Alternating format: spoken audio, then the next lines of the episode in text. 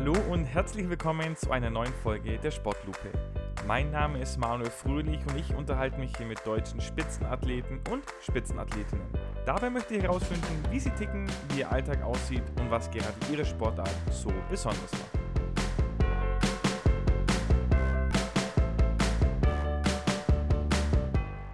Heute bei mir ist eine Frau zu Gast, die schon mit 15 Jahren bei den Olympischen Spielen teilgenommen hat.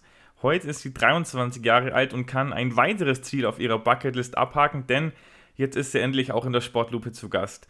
Herzlich willkommen, Anna Seidel. Schön, dass du die Zeit nimmst. Und wichtigste Frage zuerst natürlich: Wie geht's dir denn gerade? Ja, also erstmal äh, danke für die Einladung. Mir geht's gerade ganz gut. Äh, ist gerade nicht so eine einfach, ähm, ja, einfache Zeit, weil ich schon seit drei Monaten jetzt insgesamt verletzt bin und auch gerade bei der Reha bin. Aber ähm, ja, hier gibt es gute und nicht so gute Tage und heute ist ein ganz guter Tag. Okay, super. Dann haben wir dich ja am, am richtigen Tag erwischt. Das freut mich sehr.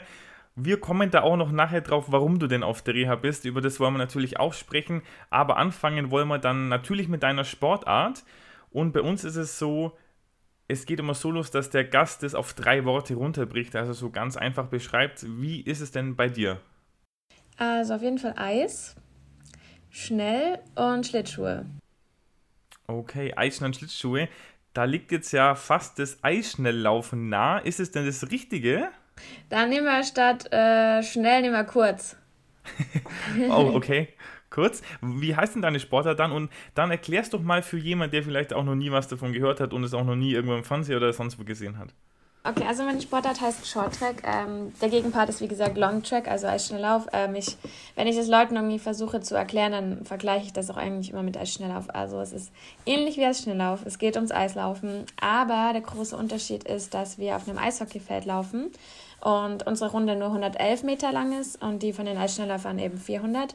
Und ähm, bei uns geht es wirklich ums Überholen, darum, wer als erstes über die Ziellinie läuft und ähm, ja, somit von Runde zu Runde weiterkommt. Und ja, ist damit für mich sehr viel spannender und ähm, ja, genau.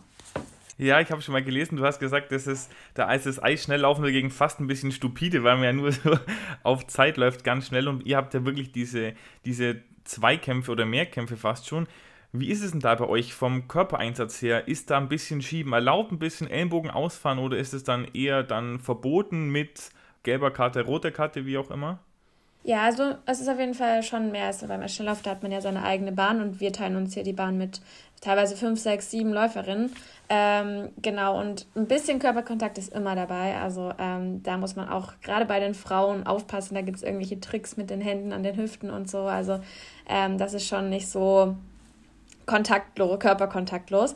Aber es gibt auch äh, drei Schiedsrichter auf dem Eis und dann noch natürlich Video. Ähm, ja, Beweise und alles da schauen die Schiedsrichter schon, dass wirklich alles relativ fair abläuft, dass ähm, die Überholmanöver sauber sind und es keine unfairen Fouls oder so gibt. Also ein bisschen Körperkontakt ist dabei, aber es sollte schon alles sauber sein. Okay, spielt es dann eine Rolle, ob man mehrere Leute oder mehrere Läufer aus dem gleichen Team hat, vom gleichen Land? Weil ich habe gesehen, bei der EM in Danzig, ich glaube, da wurde auch eine Läuferin disqualifiziert, weil da eine vom gleichen Land, die hinten noch so ein bisschen mit angeschoben hat und dann sich denkt, wenn ich schon nicht die Medaille hole, dann wenigstens meine Nationalmannschaftskollegin. Ja, schon. Also es gibt sogar diese Regel, dass wenn es zu offensichtlich ist und dann schon von Team Skating die Rede ist, dass es da auch eine Strafe gibt. Aber klar, also ein bisschen Vorteil ist das immer, wenn man da noch irgendwie eine Läuferin aus einer eigenen Nation mit auf dem Eis hat. Da überlegt man sich vorher mit dem Trainer die Taktik dann schon irgendwie ein bisschen gemeinsam. Und ähm, ja, das spielt auf jeden Fall mit eine Rolle. Aber ähm, ja, man kann es auch gegen vier Holländerinnen im Lauf schaffen, wenn man besser ist. Also das geht schon auch. Okay, sehr gut. Also dann die, allein gegen, gegen die Übermacht, gegen die Orange. Ähm, du bist, soweit ich gelesen habe, 1,66 Meter groß und auch ziemlich leicht. Wie, was für eine Rolle spielt denn das? Also sind bei euch von der Statur alle eher äh, sehr, sehr schlank und leicht und flink oder gibt es dann da auch, wir mal, eher Kraftpakete, die dann da über, über die Kraft kommen? Ja, genau, das ist ganz unterschiedlich. Ich würde sagen, wie in den meisten Sportarten. Also es gibt immer verschiedene Körpertypen. Ich bin eben eher ein bisschen zärtlicher und äh, habe jetzt nicht die allergrößten Oberschenkel. Und es gibt genauso aber wirklich teilweise Sprinterinnen bei uns, die haben ja ganz andere Körper. Und ähm, ich versuche dann eben meinen Körper so einzusetzen und äh, als Vorteil zu sehen, dass ich da in irgendwelche Lücken reinkomme und ähm, bin eben auch eher taktisch und auf längeren Strecken dann gut und die Kraftpakete, sage ich mal, sind dann eher am Start besser und äh, können besser sprinten. Also das ist ganz individuell und da gibt es auch von klein bis groß, dünn und sehr, sehr muskulös eigentlich alles. Okay, also eine Sportart für alle dann. Jetzt hast du gesagt, längere Distanzen sind eher deins. Von was für Distanzen sprechen wir denn da? Also fahrt ihr da wenn du sagst, eine Runde ist 110 Meter, wie oft fahr, oder 111, wie oft fahrt ihr die dann? Es gibt 500 Meter, 1000 und 1500 Meter. 500 ist dann der Sprint, das ist eher nicht so meins. Ähm, ich bin dann eher bei den 1000 und vor allem 1500 gut. Ähm, 1000 sind neun Runden, 1500 dann 13,5 und ähm, ja, das ist eher meins. Was ist dann deine Lieblingsdistanz, 1000 oder 1500? Schwer sich zu entscheiden. Mir macht beides Spaß, aber erfolgreicher war ich in der Vergangenheit immer auf den 1500. Okay, also mit langem Atem dann am Ende nochmal äh, zu kommen. Was für Schlittschuhe fährst du denn? Hast du da irgendwelche Sonderanfertigungen oder sind das ganz normale von der, von der Stange irgendwie vom, vom Sportladen? Nee, also ja, im Juniorenalter, da hat man schon noch irgendwelche ähm, ganz normalen mit Modelle gekauft, die sich jeder kaufen konnte, aber so eigentlich mit Eintritt in die Nationalmannschaft, vielleicht auch schon davor, ähm, gibt es bei uns maßangefertigte Schlittschuhe. Ähm, die sind auch nicht ganz billig, kosten so ungefähr 1500 Euro. Und ähm, ja, die sind dann aus Carbon wirklich komplett auf deinen Fuß angepasst und halten dann so zwei Saisons. Und genau, mit denen laufe ich jetzt. Okay, das heißt, da wird dann richtig so der Fuß eingegossen in, in Gips, oder? Genau. Also es gibt verschiedene ähm, Hersteller, auch ein bisschen verschiedene Methoden, aber meistens ist es Gips und wird ein Abdruck gemacht, dann der Schuh hergestellt und die Kufen ähm, kommen dann extra dran. Da hat man dann ein bisschen größeren Verschleiß, da hat man dann schon so zwei, drei Paar pro Saison. Aber der Schuh hält schon erstmal eine Weile. Okay, wie scharf sind die Kanten? Also ist da wirklich Schnittgefahr? Weil ich muss sagen, ich habe da fast immer Angst, wenn ich das sehe mit diesen langen äh, Dingern und dann denke ich mir, wenn man da irgendwie mit der Hand hinkommt, dass man sich nicht aus Versehen die, die Hand wegschneidet halb. Ja, also die sind schon sehr, sehr scharf. Wir haben auch äh, so schnittfeste Unterwäsche oder so, so Anzüge drunter, unter unseren Laufanzügen, weil, ähm, ja, gerade wenn man dann eben mit anderen Leuten zusammenstürzt, dann schon immer die Gefahr groß ist, dass man sich schneidet. Ja, die sind schon sehr scharf, die werden auch jeden Tag geschliffen. Genau, das ist schon nicht so ohne. das kann ich mir vorstellen. Wie, wie oft passieren so Stürze? Also ist es so, dass man sagt, in jedem Rennen legt eigentlich irgendjemand aufs Eis oder ist es eher selten? Nee, so extrem ist es dann auch nicht. Gerade bei den Sprintdisziplinen ist es dann schon eher mal, dass irgendwie, ja, ist einfach eine andere Geschwindigkeit nochmal, da fällt, ja, fällt man eher hin. Im Training würde ich sagen, so vielleicht zweimal im Monat, wenn man mal eine gute Phase hat, auch mal drei Monate gar nicht. Kommt immer ein bisschen drauf an, wie sehr man an seine Limits geht. Okay, okay. Also ich kann nur aus eigener Erfahrung berichten, ich war in meinem Leben erst zweimal auf Schlittschuh gestanden und ich, ich äh, fand es sehr, sehr spannend, weil ich konnte mich da fast gar nicht fortbewegen, ohne, ohne Todesangst zu haben, dass ich mir jegliche Leisten zerre und reiße. Also ich finde das wirklich beeindruckend. Wann hast du denn angefangen mit dem Short Track? Relativ spät, ich war erst neun. Also ja, es gibt bei uns schon welche, die schon mit vier, teilweise drei auf dem Eis standen. Ich war relativ spät. Und ähm, habe das auch nur durch Zufall durch meinen Bruder gesehen. Der hat damals ähm, Eiskunstlauf gemacht, inzwischen spielt er Eishockey. Und nach seinem Training sind immer die Shorttrecker aufs Eis. Und da habe ich diese Sportart überhaupt erstmal gesehen und ähm, davon gehört und fand das sah cool aus. Deswegen war es eher ein bisschen Zufall. Gibt es da dann ein Alter, wo man sagt, da ist so die, die beste Phase? Also bei, beim Fußballer sagt man immer so 27, 28 ist so das Karriere hoch. Wie ist es bei euch? Gibt es da so ein, so ein Zenit, den man erreicht? Äh, ist schwer zu sagen, weil alles dabei ist, aber ich würde sagen schon, dass mein Alter jetzt so mit 23, 24 vielleicht schon der, der Peak ist. Also ähm, es gibt natürlich immer Ausnahmen. Es gibt extrem junge, talentierte äh, Leute, die dann schon viel, viel eher gut sind. Es gibt aber auch noch ähm, ja, der Weltmeister aus Kanada, der jetzt, ich glaube, 33 oder so ist und jetzt wieder seinen Weltmeistertitel geholt hat. Also es ist alles möglich. Aber gerade bei uns Mädchen würde ich schon sagen, dass so zwischen 22 und 28 vielleicht so die Prime. Okay, okay. Also hättest du ja noch ein, ein, paar Jahre Zeit theoretisch, aber gut, du hast auch sehr, sehr früh angefangen. Das muss man auch sehen. Welche Nationen sind da historisch gut drin in dem Sport? Also wir haben jetzt vorhin schon ein bisschen, oder hast es durchklingen lassen, die, die Niederländer sind da immer sehr, sehr gut. Das ist ja allgemeine Eis, Eissportnation, also gerade auch im Eisschnelllauf, wenn ich da dran denke, sind die immer sehr stark vertreten. Gibt es da sonst noch Nationen? Ähm, auf jeden Fall die Asiaten, also gerade die Südkoreaner, die sind da, äh, das ist bei denen wirklich ein Volkssport, ähnlich wie bei uns mit Fußball äh, vergleichbar. Die sind da alle irgendwie super verrückt nach Shorttrack und ähm, ja, auch sehr, sehr gut. Ich muss sagen, in der Vergangenheit äh, waren sie echt sehr dominierend, und inzwischen ist es echt nicht mehr so. Also die Europäer ziehen da super nach. Kanadier sind auch nicht schlecht, ähm, die sind ja auch alle irgendwie viel auf dem Eis, aber ja, Holland, Asien, Kanada, würde ich sagen. Die Chinesen jetzt auch vor Olympia haben auch wirklich nochmal aufgeholt. Also schon sehr vielseitig. Wie sieht es in, in Deutschland aus? Also klar, du bist da wirklich das Gesicht oder das Shorttrack-Gesicht in Deutschland. Wie sieht es da hinter dir in Anführungszeichen aus? Also gibt es da noch weitere, die da auch mit in die, in die Finals laufen können? Ja, also gerade äh, bei den Jungs, äh, ich würde sagen, Adrian Lüttke zum Beispiel, äh, auch mein Trainingskollege, der, der schafft das jetzt auch immer regelmäßiger. Ich muss sagen, bei den Jungs ist es auch ein bisschen schwieriger trotz allem. Also da ist die Dichte, der, die Konkurrenz, auch alles nochmal ein bisschen enger und, und näher beieinander. Und ja, aber unsere Mädels ziehen auch nach, muss ich sagen. Gerade jetzt Gina Jakobs, mit der ich sehr, sehr viel trainiere, die, die wird auch echt von Jahr zu Jahr stärker und ähm, ist auch eine sehr gute Trainingspartnerin im Training für mich geworden. Also es wird langsam, aber klar, also die Top-Finals dauern noch ein bisschen bei, bei den Deutschen. Okay, jetzt hast du schon das Training angesprochen ist es dann auch eine Option, dass man sagt, man trainiert zum Beispiel mit den Niederländern, mit den äh, Koreanern, wenn man sagt, die sind vielleicht dann sogar noch ein Stück besser teilweise, dass es einen noch besonders pusht, dass man da noch besonders äh, gekitzelt wird? Oder ist es da wirklich sehr getrennt, dass die Deutschen mit den Deutschen trainieren und die Niederländer mit den Niederländern und so weiter? Ja, also es, es gibt das schon auf jeden Fall, aber mit diesen Nationen eher nicht so. Also die sind da auch einfach nicht so kooperativ. Ich weiß nicht, ob sie ihre Geheimnisse da irgendwie auch nicht ähm, zeigen wollen. Wir machen relativ viele Trainingslager mit den Polen, ähm, auch mit den Franzosen und ab und an war es jetzt auch mit den Italienern geplant. Ähm, ja, das ist dann schon relativ regelmäßig und da kann man sich gerade auch, ähm, weil es jetzt bei uns Deutschland, in Deutschland nicht so viele Damen gibt, ähm, dann schon auch mit den ganzen anderen weiblichen Konkurrenten irgendwie ein bisschen im Training messen. Das war schon ganz gut und hilfreich. Ja, also es gibt es aber jetzt bei uns nicht mit den, mit den Top-Nationen, die machen eher ihr Ding. Wie ist da allgemein der Kontakt dann so zwischen euch Athleten in der Weltspitze? Also sind es dann wie Kolleginnen oder entstehen da auch Freundschaften? Ja, schon, auf jeden Fall. Also man kennt sich ja auch meistens schon seit dem Kindesalter, da ist man dann irgendwelche oft europäischen Wettkämpfe dann irgendwie gegeneinander gelaufen und ähm, so groß ist die Shorttrack-Welt dann auch nicht. Da ist das alles eher ein bisschen familiärer und ähm, doch, auf jeden Fall. Also man ist ja gerade durch die sozialen Netzwerke sowieso ständig, sieht man, was die anderen machen und ähm, nee, da entstehen auf jeden Fall Freundschaften und ähm, ist auch sehr schön. Sehr cool, das klingt, klingt echt schön. Bekommt dann jetzt diese, diese familiäre Welt auch Risse? Wie sieht es bei euch im Thema Doping aus? Gibt es da Fälle oder ähm, ist das eher so ein Tabuthema bei euch? Ich muss sagen, in den letzten Jahren eigentlich war das gar kein Thema mehr. In der, in der Sochi-Zeit, 2014, da war das ja mal alles ein bisschen so ein Thema, gerade was auch so Russland und so betraf. Aber ähm, inzwischen eigentlich kein Thema. Und äh, ich muss auch sagen, dass unsere Sportart wahrscheinlich auch nicht so, da würde es auch, glaube ich, nicht so viel bringen. Äh, weiß ich jetzt nicht. Also klar, irgendwas kann man da wahrscheinlich immer machen, aber ist schon auch sehr viel Taktik und ähm, ja, nicht nur Physis und ähm, auch sehr viel Training und Technik. Deswegen ähm, geht das bei uns zum Glück. Sehr gut, sehr gut.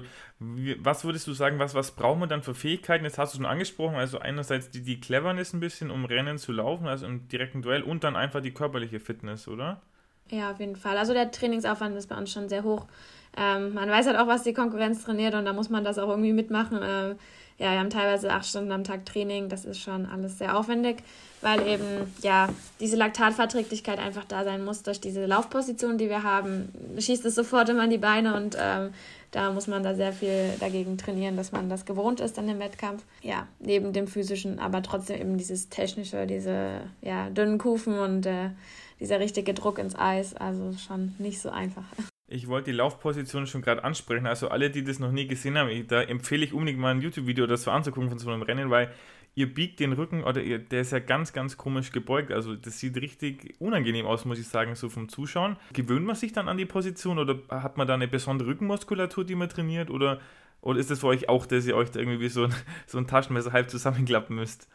Ja, nee, also an sich sind wir es ja schon seit kind Kindesalter gewohnt, aber ich muss sagen, gerade bei mir speziell das Rückenthema ist auch äh, so eine never-ending Story. Also ähm, ich habe da schon echt viel Schmerzen. Letzte Saison hatte ich eigentlich fast durchgängig Schmerzen und ähm, ja, ist nicht so einfach und wahrscheinlich auch nicht so gesund, aber wir, ja, auf jeden Fall trainieren wir da schon relativ viel Rücken und auch ja, Gesamtkörper und dann einfach durch jeden Tag das Training äh, und diese Position ist ja auch schon eine Art Training. Also ja, muss man irgendwie ein bisschen durch. Okay, ja, wohl oder übel dann, wenn man, wenn man da vorne mitmischen will. Jetzt haben wir schon einiges über die Sportart gehört, aber jetzt wollen wir natürlich auch was über dich hören. Anna, ich habe schon gesagt, du bist das Gesicht in Deutschland im Thema oder in der Sportart Short Track. Und zwar nicht ohne Grund. Du bist, äh, wie gesagt, äh, zweifach Olympiateilnehmerin, einmal mit 15 und dann vier Jahre später warst du in Pyeongchang auch dabei, in der Hochburg ähm, des Shorttrack, wie du schon gesagt hast. Du hast bei Europameisterschaften schon Medaillen geholt, zweimal Silber, viermal Bronze, wenn ich es richtig im Kopf habe. In Danzig jetzt zuletzt, das war Anfang des Jahres. Und eine Bronzemedaille bei Olympischen Jugendspielen, die dürfen wir natürlich auch nicht vergessen, die hast du auch schon auf der, auf der Habenseite. Und um dich jetzt ein bisschen kennenzulernen, werfe dir jetzt ein paar Begriffe an den Kopf und du sagst einfach das Erste, was dir dazu einfällt. Okay, super. Sportlupen, Schnellfeuer. Okay, Anna, dein Traumurlaub? Mm, ganz viel Sonne. Okay, dein bestes selbstgekochtes Gericht? Bratkartoffeln. Oh, okay. Wie, wie sehen die genau aus? Ist da dann Speck dabei oder so? Also Gürkchen? Nee, nee, ich esse kein Fleisch. Deswegen sind, die, sind das wirklich nur Kartoffeln, aber äh, mit viel Paprikapulver und Kräutersalz und der perfekten Knusprigkeitsstufe. genau, ja, die gibt es auch sehr oft bei mir, weil so viel kann ich leider nicht. Okay, klingt, klingt aber sehr lecker. Deine Lieblingsstadt? Mm, gute Frage. Oh, könnte ich mich gar nicht festlegen, ehrlich gesagt. Okay, also hast du dann ganz viele oder hast du nur zwei, drei Favoriten? Ähm, ich habe eigentlich gar keinen Favoriten. Ich habe meine Lieblingsstadt noch nicht so gefunden. Aber es gibt sehr viele schöne, in denen wir schon waren. Ich wollte schon immer mal nach L.A. Ich habe das Gefühl, das passt zu mir. Vielleicht wird das ja meine Lieblingsstadt irgendwann. okay, dann nehmen wir mal L.A. mit, auf, mit, mit Option. Ähm, dein Humor? Ist auf jeden Fall sehr sarkastisch. Okay, okay. Dein Buchtipp für alle Zuhörerinnen? Hm, auch wieder eine gute Frage. Ähm, wahrscheinlich der Alchemist. Okay. Ähm, okay. Ja. Was liest du für Bücher allgemein? Äh, Romane, Sachbücher oder, oder Querbeet? Ja, ich habe mich jetzt ein bisschen mehr an solchen erwachseneren äh, Büchern versucht, jetzt nicht immer nur die Romane mir reinzuziehen. Ähm, Gerade sind schon ab und an so ein paar Sachbücher. Äh, jetzt hier liegt eins für, ja, wie man seine Finanzen ein bisschen regelt. Oh. Aber habe ich noch nicht so, hat mich noch nicht so gecatcht. Muss ich mir mal ein bisschen zwingen. okay. Dein aktuelles Lieblingslied? Mm, ich würde sagen von den Imagine Dragons. Ähm, nee, auch nicht mehr. Oh, tot oh, gehört schon. Ja, also gerade, gerade, oh, kann ich schnell nachgucken? Ja klar, du, du, kannst auch singen oder summen, wenn es wenn das hilft. Mm. Oh, das ist schwer. Okay, also gerade mein Lieblingslied ist Robbery von Juice World. Ah, okay, das finde ich auch sehr gut. Das äh, habe ich auch auf meiner Playlist. Sehr gut. Was ist dein größtes Hobby? Äh, mich mit Freunden treffen und äh, die mal wieder ein bisschen pflegen, die Freundschaften, weil ich leider in der Woche oder ja, Trainingsphasen nicht so oft dazu komme. Also mit Freunden einfach spazieren, Kaffee trinken. Okay. Gut, da ist ja gut, dass jetzt die Außengastronomie wieder aufmacht und der Sommer kommt. Was ist dein Lebensmotto? Ja, eigentlich das Gewinner niemals aufgeben. Und okay. das spüre ich auch gerade wieder sehr, dass ich da wirklich durchbeißen muss und äh, versuche, den Glauben nicht zu verlieren. Also dieses Winners never quit and quitters never win, oder? Okay. Schon so ein bisschen. Okay. Und was auch ein bisschen neu dazugekommen ist, ähm, Stay in the Moment. Fällt mhm. mir auch sehr schwer, aber ist, glaube ich, ganz gut, wenn man das hinkriegt. okay.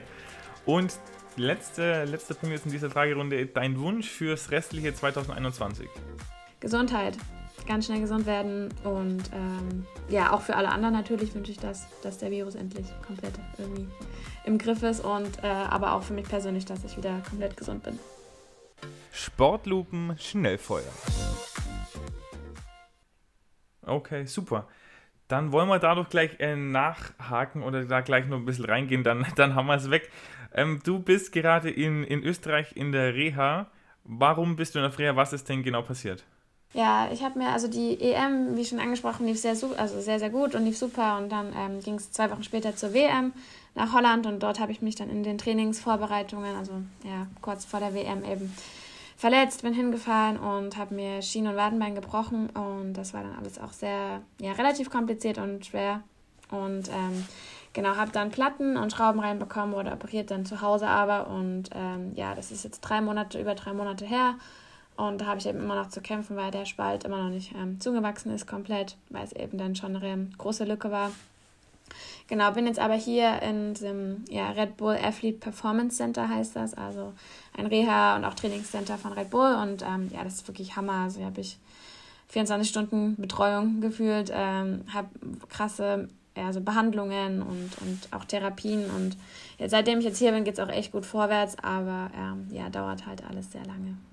Wo genau ist es denn? Weil, also wenn man dir auf Instagram folgt, da hast, hast du auch ein paar Bilder hier, zumindest glaube ich, aus der Umgebung gepostet. Also es sieht nach einer sehr, sehr schönen Gegend aus. Ja, genau. Also es ist im Talgau, Salzburger Land, also 20 Minuten von Salzburg entfernt und sehr idyllisch und ähm, ist ganz gut, dass man wenigstens ja von der vom Umfeld da ein bisschen runterkommt und ja mal ein bisschen Natur genießen kann. Ja, das glaube ich auf jeden Fall. Hast du dann da so, ich, ich nenne es mal Leidensgenossen oder Genossinnen, die da vielleicht auch gerade eine Reha gleichzeitig mit dir machen? Genau, ja. Also es gibt schon viele Sportler. Es gibt auch ein paar, die dann immer nach einer Woche schon wieder gehen dürfen und ich bin eben immer noch hier.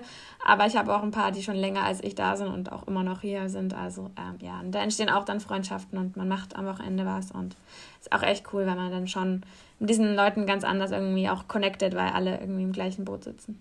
Ja, das kann ich mir vorstellen. Jetzt hast du gesagt, du sitzt noch da. Wie lange ist es bei dir noch geplant oder, oder bleibst du einfach so lange, bis du sagst, es ist jetzt wieder, wieder komplett gut? Ja, an sich, eigentlich wollte ich erst nach Hause, wenn ich wirklich aufs Eis kann, weil solange ich nicht aufs Eis kann, brauche ich auch nicht zu Hause sein, wenn ich hier so eine super Behandlung habe. Aber äh, da es jetzt doch alles ein bisschen länger als geplant ist, äh, haben wir jetzt erstmal noch zwei Wochen angesetzt und dann schauen wir weiter. Aber an sich ist schon hier so die Devise, dass man ja alles ein bisschen von Tag zu Tag schaut, wie viel das Bein schon mitmacht und was dann am meisten Sinn macht. Okay, sehr gut. Hast du dann da auch so acht Stunden Tage in der, in der Behandlung oder hast du da wenigstens ein bisschen, bisschen mehr Zeit? Äh, gefühlt schon, aber äh, ein bisschen mehr Pause und auch nicht ganz so anstrengend wie Training. Also ich habe halt dann ähm, dafür vier Stunden Physio anstatt vier Stunden Training und ähm, dann noch eine kleine Trainingseinheit. Aber ist schon auch sehr zeitintensiv, aber wenn es was bringt, ist ja gut. Okay, ich habe mal in einem anderen Podcast gehört, dass du, dass du Spanisch begonnen hast in der, in der Corona-Pause zu lernen. Ist das noch aktuell? Oder ist, weil sonst hätte ich mir gedacht, dann hätt, kannst du ja da die Zeit ein bisschen nutzen, wenn du ein bisschen Zeit hast, aber. Ja, nee, dat, äh, das ist dann relativ schnell irgendwie dann so auf der Strecke geblieben. Also ähm, da kam dann doch wieder das Training und, und auch die Müdigkeit zwischen den Trainings dazwischen muss ich ehrlich sagen, da war ich, das war echt nicht so stark von mir, aber ähm, kommt ja noch im Leben nach dem Sport, vielleicht äh, versuche ich es dann nochmal. Und so viel Zeit habe ich hier tatsächlich auch nicht und dann habe ich auch ab und zu mal Besuch oder so, also die Tage verfliegen hier zum Glück auch. Genau, und das Finanzbuch liegt ja auch noch auf dem, auf dem ja. Tisch, also das muss ja auch gelesen werden. Du, du, hast mal gesagt als Kind, dass, dass dich vor allem die, die Geschwindigkeit fasziniert hat im, im Shorttrack. Bist du dann allgemein so ein Geschwindigkeitsjunkie, also dass du sagst, du stehst auf schnelle Autos, auf Achterbahnen oder ist es wirklich so auf die, auf die Sportart reduziert? Schon eher auf die Sportart reduziert. Also ähm, ja, mit Autos kann ich jetzt nicht so viel anfangen. Ich finde Formel 1 auch ganz cool inzwischen, aber ähm, weiß noch nie, dass ich immer schon so ein Kind war, was ähm, darauf stand. Aber es ist schon eher auf Sportart, wie gesagt, dann bezogen. Okay, okay. Jetzt hast du das Thema Olympia, oder haben wir schon ein paar Mal angesprochen. Ich habe gesehen, du hast auch ein Tattoo über dem äh, rechten Knöchel, wenn ich das auf dem Foto richtig gesehen habe. Hast du dir das dann nach den ersten Olympischen Spielen stechen lassen oder, oder wie, wie kam es da dann dazu? Genau, ja. Also ich war auch 18, der Klassiker, ähm, und ähm, fand das super cool und wollte da unbedingt ein Tattoo haben. Und ja, dachte mir, dass die Bedeutung auf jeden Fall Sinn macht. Also da kann man jetzt nicht viel gegen sagen. Und das ist auch manchmal ganz praktisch, wenn man jetzt nicht immer irgendwie direkt sagen will oder prahlen will, ja, ich war Sportler und war auch eigentlich ganz erfolgreich, sondern wenn dann die Leute von selbst sind, ach, du warst bei Olympia, dann muss man da jetzt nicht so selbst überzeugend äh, oder selbst überzeugt da irgendwie immer erzählen. Okay, so als kleiner Flex am Fußgelenk hat man dann die Olympischen Ringe. Okay, ähm, wie war das denn? Du warst jetzt zweimal, einmal, wo du noch ganz jung warst mit 15, einmal dann mit 19, wo du, glaube ich, auch schon ein bisschen höhere Erwartungen an dich selber hattest. Wie war denn da so der Unterschied? Also welche Olympischen Spiele fandest du mal prinzipiell schöner und wie waren denn so die Unterschiede für dich? Also einfach von der Herangehensweise zu sagen, einmal so als wirklich als Küken in Anführungszeichen, einmal dann schon als bisschen erfahrenere Athletin. Ja, also zu sagen, was jetzt schöner war, die waren beide natürlich äh, besonders, aber entspannter für, vom Druck her waren natürlich die ersten. Also da konnte ich das wirklich alles nur genießen und mitnehmen und ähm, wahrscheinlich auch noch gar nicht alles so realisieren und, und hatte diese gewisse Leichtigkeit, die dann 2018 natürlich nicht mehr so da war, weil die Erwartungen von außen, von mir selber, wie du schon auch gesagt hast, eben eine ganz, ja, ein ganz anderes Level waren. Und ähm, wenn es dann natürlich auch nicht so läuft, wie man sich das vorstellt, beziehungsweise im Training lief super und im Wettkampf dann nicht, dann war der Frust da schon irgendwie auch da. Und es hat trotzdem super Spaß gemacht und war eine richtig krasse Erfahrung. Aber das ist dann immer so ein kleiner bitterer Beigeschmack natürlich. Nächstes Jahr stehen die dritten Olympischen oder wären deine dritten Olympischen Spiele, die vor der Tür stehen. Wie, wie schätzt du das dann selber ein? Also ich glaube, im Herbst oder Spätherbst geht, glaube ich, die, die Qualifikation los, wenn ich es gelesen habe. Es ist natürlich nicht optimal, wenn man in der vorolympischen Saison relativ lange raus ist, wie es jetzt bei dir der Fall war. Davor lief es aber sehr, sehr gut. Ähm, sieh auch die, die Europameisterschaften. Was sind da deine Ziele für, für die nächste Zeit? Ja, inzwischen hat sich wirklich ein bisschen verändert und äh, man sieht es auf jeden Fall, erstmal diese Quali zu überstehen. Ähm, natürlich hat man dann, wenn man verletzt ist, immer diesen Zeitdruck, ähm, dass man da irgendwie fit sein muss. Und die ist bei uns schon sehr, sehr früh, die Quali, also schon im Oktober. Und der, die Olympischen Spiele sind erst im Februar. Also das ist, glaube ich, in keiner anderen Sportart so früh. Ähm, deswegen ist jetzt erstmal mein Ziel, wirklich diese Quali zu überstehen. Und im Dezember haben wir zum Beispiel gar keine Wettkämpfe dann ähm, nur Training und da dann hoffentlich das alles ein bisschen aufzuholen, was ich jetzt ähm, verpasse. Aber zum Glück kann ich hier ja auch ein bisschen was trainieren. Es ist ja nicht so, dass ich gar nichts mache und ähm, der Körper nach so vielen Jahren Leistungssport, der, der merkt sich dann auch irgendwie, das, was, welche Muskeln er ansteuern muss. Und momentan versuche ich wirklich, mich noch nicht zu stressen und ähm, darin zu vertrauen, dass das alles noch irgendwie rechtzeitig wird. Okay, ja, ich glaube, das ist auch die, die einzige richtige Herangehensweise, weil man kann es ja nicht beschleunigen. Nur noch eine Frage zur Quali. Müsst ihr da musst du einfach die Beste in Deutschland sein, jetzt mal plump gesagt, oder habt ihr eine gewisse Zeit, die ihr unterbieten müsst für eine Strecke? Nee, weder noch. Also man läuft äh, bei den Weltcups, also das sind dann vier Qualifikationsweltcups, drei davon werden gewertet, die drei besten, und läuft man Plätze für sein Land raus. Ähm, national ist die Norm zweimal Top 16 oder einmal Top 8. Und ähm, je nachdem, wie viele Plätze man dann erlaufen hat, wird es dann intern nochmal eine Quali in Deutschland geben. Aber ja, also erfahrungsgemäß war das dann meistens auch so, dass derjenige zu Olympia gefahren ist, der die Plätze dann auch im Weltcup rausgelaufen ist. Genau, ähm, deswegen muss man sich erstmal im Weltcup beweisen und ähm, dann gegen die Deutschen. Okay, okay. Du hast jetzt schon ein paar Mal gesagt, es gibt auch ein Leben nach dem Leistungssport. Das klingt jetzt für viele mit 23 vielleicht noch sehr, sehr jung. Diese, oder du klingst mit 23 vielleicht für viele noch jung, wenn du diesen Gedanken schon hast.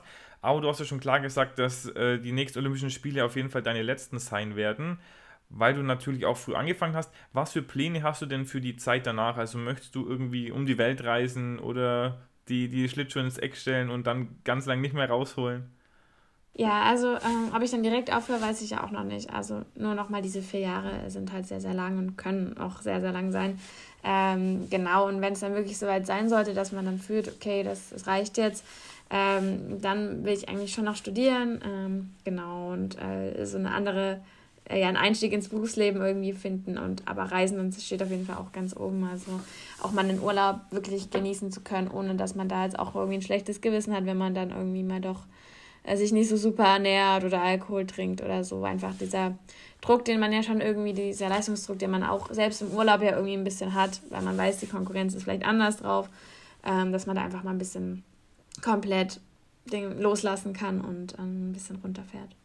Welche Richtung interessiert dich dann, wenn du sagst, du möchtest vielleicht später noch studieren? Mm, das ändert sich auch ab und an. ähm, es war in der letzten Zeit oft Kommunikation, also ja, Medien- und Kommunikationswissenschaften. Ähm, dann war es mal eine Zeit lang Innenarchitektur, also das ist alles noch nicht so ähm, safe. Ich denke mir auch oft, das wäre auch dumm, wenn man jetzt dieses Wissen, was man sich im Sport so angeeignet hat, nicht nutzt und dann nicht auch irgendwie später was in der Sportwelt irgendwie weitermacht. Also mal schauen, das äh, kann ich noch gar nicht so genau sagen. Aber ich glaube, ist ja auch ganz schön, oder? Wenn du, die letzten Jahre waren ja dann sehr stringent durchgeplant, wahrscheinlich mit dem Shorttrack als zentrales Thema, da mal noch gar nicht zu wissen, wo die Reise dann für einen letztendlich hingeht, so genau.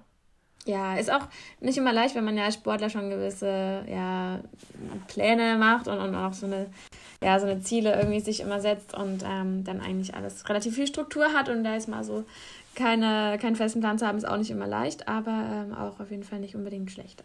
Okay, welche Rolle spielt denn für dich so die, die Psychologie oder die, die mentale Geschichte? Also ich habe ich hab Bildschlagzeilen gelesen oder wo halt dann, glaube ich, auch von außen sehr, sehr viel Druck herangetragen wird an dich. Äh, beschäftigt dich das oder kannst du das relativ gut ausblenden und hast du da vielleicht irgendwelche Tricks, wo du dann versuchst, damit klarzukommen mit diesem Druck?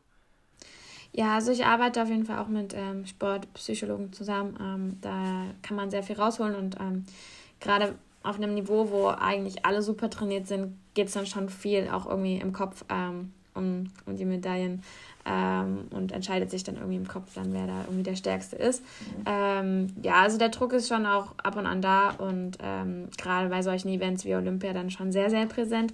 Aber inzwischen ist man dann auch irgendwie ein bisschen erfahren und kann das einschätzen und nimmt sich vielleicht auch nicht mehr alles so zu Herzen. Und äh, ja, also so eine Mischung aus Erfahrung und Arbeiten trotzdem mit, mit Sportpsychologen und dann auch selber einfach sich ein bisschen da reinfuchsen. Hast du noch irgendwelche Rituale oder Ticks, die du da, die du immer machst? Irgendwie so rechten, erst den rechten Schlittschuh anziehen oder? Ja, also eine Routine gibt es auf jeden Fall, was so ja, die gleichen Sport-T-Shirts oder so angeht. Dann den rechten Schlittschuh tatsächlich immer zuerst. Ähm, ja, dann sagt man sich irgendwelche Sachen immer gleich und so im Kopf. Also doch, da ist, glaube ich, jeder Leistungssportler ein bisschen verrückt. Aber äh, es ist jetzt noch nicht so, dass es bei mir überhand nimmt. Also es ist alles noch relativ entspannt. Okay, ja, ich habe ich hab vorhin Rafael Nadal angeschaut bei den, bei den French Open, der putzt ja nach jedem Schlag gefühlt die, die Linie mit seinem mhm. Schuh. Also ich glaube, das mhm. kann einen wirklich dann auch so ein bisschen, bisschen steuern, dass man da wie so ein, so ein Roboter äh, ist. Aber gut, äh, wenn, wenn es noch nicht so ist, umso besser. Hast du dann eine, eine Lieblingswettkampfbahn? Merkst du da Unterschied oder sagst du im Endeffekt ist es eh alles ein Eishockeyfeld, deswegen spielt es gar keine Rolle? Ähm, ja, das kommt. Das Einzige, was äh, so ein bisschen so einen Unterschied macht, ist bei uns das Eis. Also es gibt hartes Eis und weiches Eis und ich mag eher schon so ein weiches Eis. Ähm, viele schwerere Leute mögen das nicht so, weil man dann eben ja sehr viel arbeiten muss.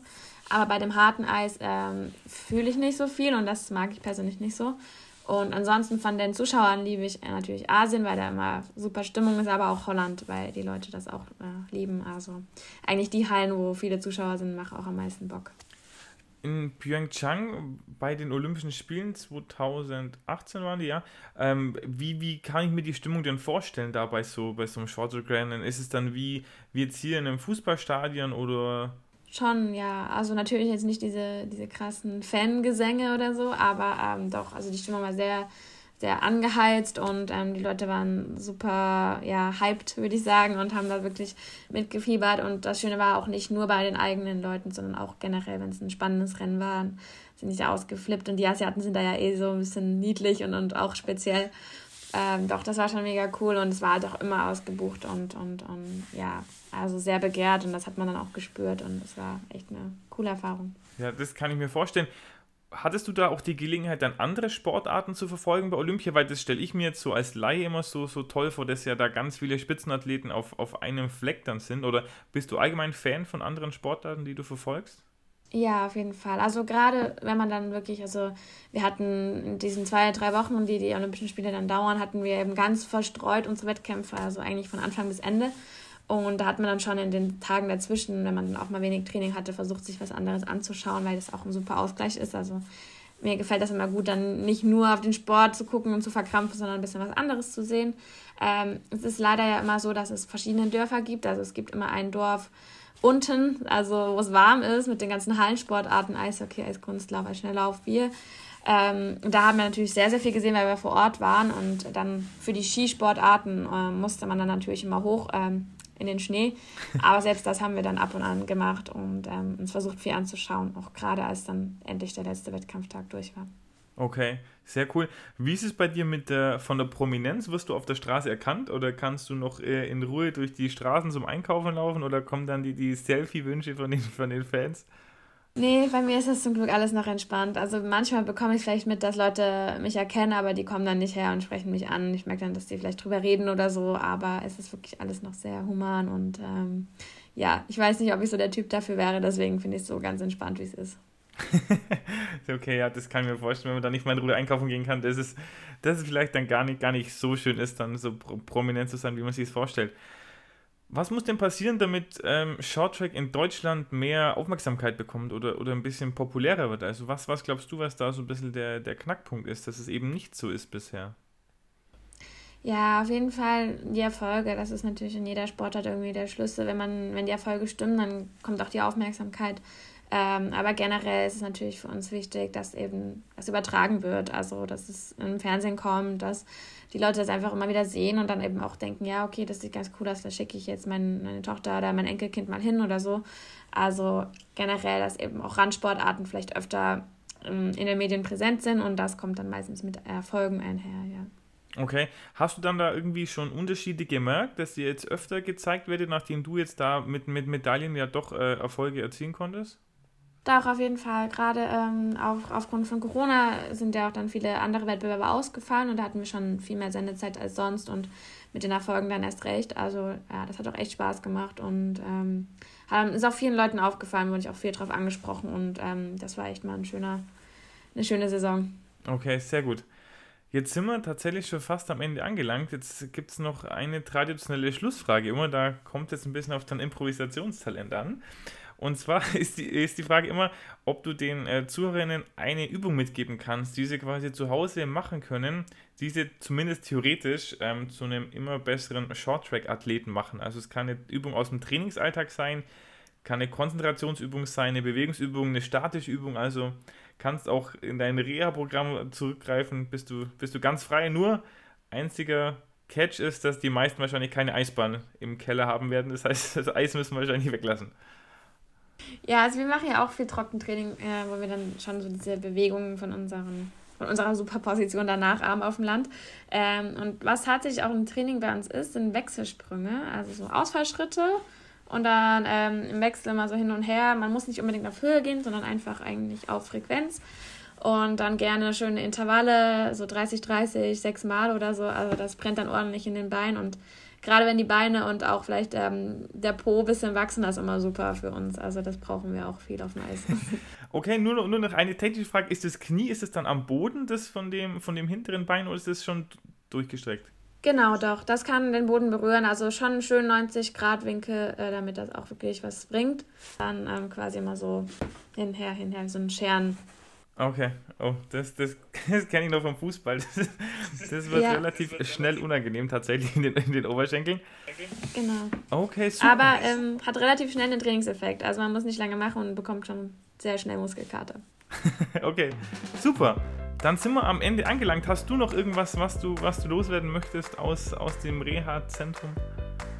Ja, auf jeden Fall würde ich mich natürlich freuen, wenn äh, jetzt ein paar mehr Leute irgendwie Short Track äh, cool finden und auch weiter verfolgen und spätestens dann hoffentlich bei Olympia ein bisschen im Fernsehen sehen. Und ja, also wir freuen uns auf jeden Fall auch auf Nachwuchs. also ich glaube, das freut sich jede Sportart in Deutschland, die jetzt nicht unbedingt Fußball oder so ist. Also ja, macht Bock und äh, man kommt viel rum auch. Also kommt gerne vorbei und ansonsten schaut euch im Fernsehen an. Das heißt, was empfiehlst du dann einfach in die nächste Eislaufhalle gehen und da mal nachfragen, ob, ob Shorttrack angeboten wird, oder? Genau, ja, doch. Also in einigen Städten gibt es auf jeden Fall und ähm, doch, ja. Okay, super. Dann alle an die Eishallen und oder wenn nicht auf die Couch und von Fernsehen.